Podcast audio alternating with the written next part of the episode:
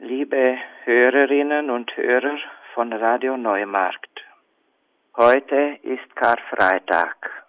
Heute ist der Todestag Jesu. Wir feiern ihn im Gedenken daran, dass er, der Sohn Gottes, sein Leben gab für uns Menschen, um uns von unserer Schuld und von unserer Sünde freizukaufen. Darüber möchte ich Ihnen einen Bibelvers vorlesen aus Markus 10, der Vers 45. Dort heißt es, der Menschensohn ist nicht gekommen, dass er sich dienen lasse, sondern dass er diene und gebe sein Leben als Lösegeld für viele.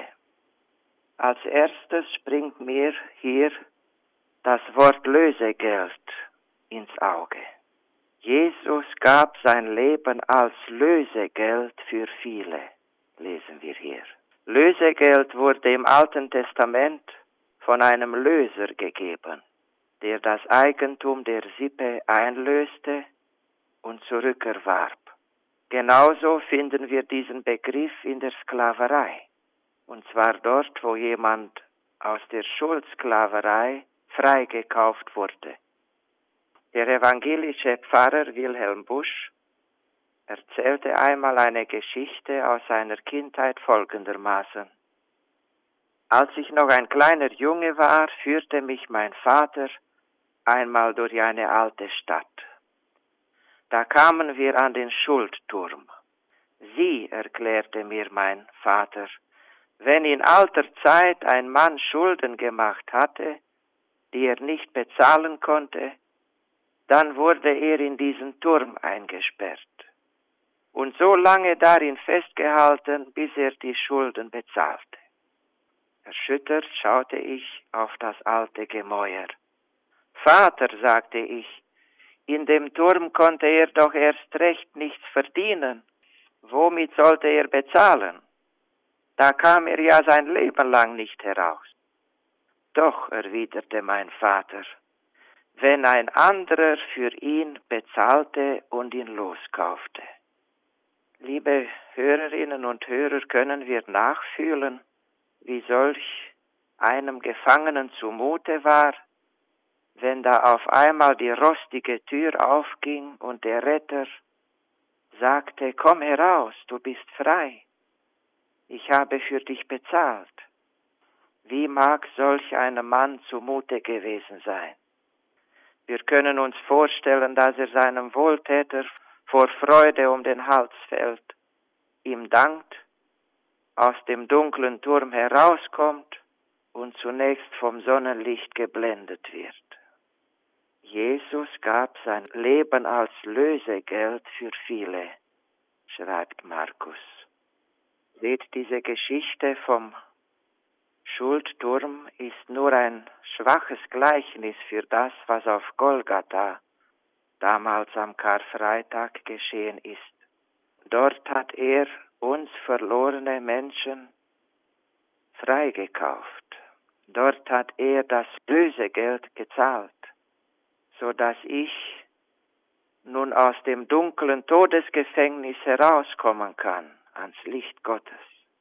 Seht in diesen Krisentagen, die wir jetzt erleben, kann dieses Todesgefängnis, kann dieses Gefängnis im Schulturm für uns all das bedeuten, was uns Angst macht und beschwert.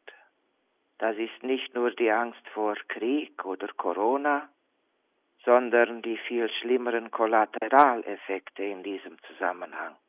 Und nun ruft uns Christus zu, Komm heraus aus deinem Gefängnis der Angst, der Verzweiflung.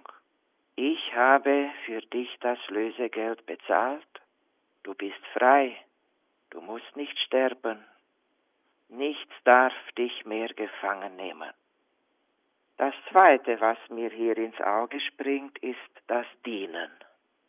Der Evangelist Markus schreibt, der Menschensohn ist nicht gekommen, dass er sich dienen lasse, sondern dass er diene und gebe sein Leben als Lösegeld für viele.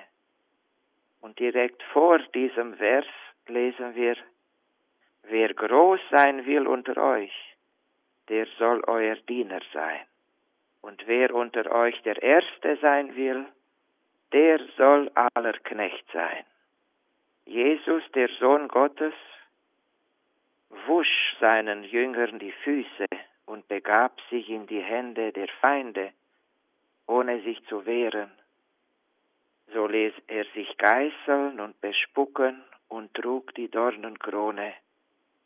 Am Karfreitag ließ er sich sogar kreuzigen. Niemand gab sich Rechenschaft, was er damit vollbrachte.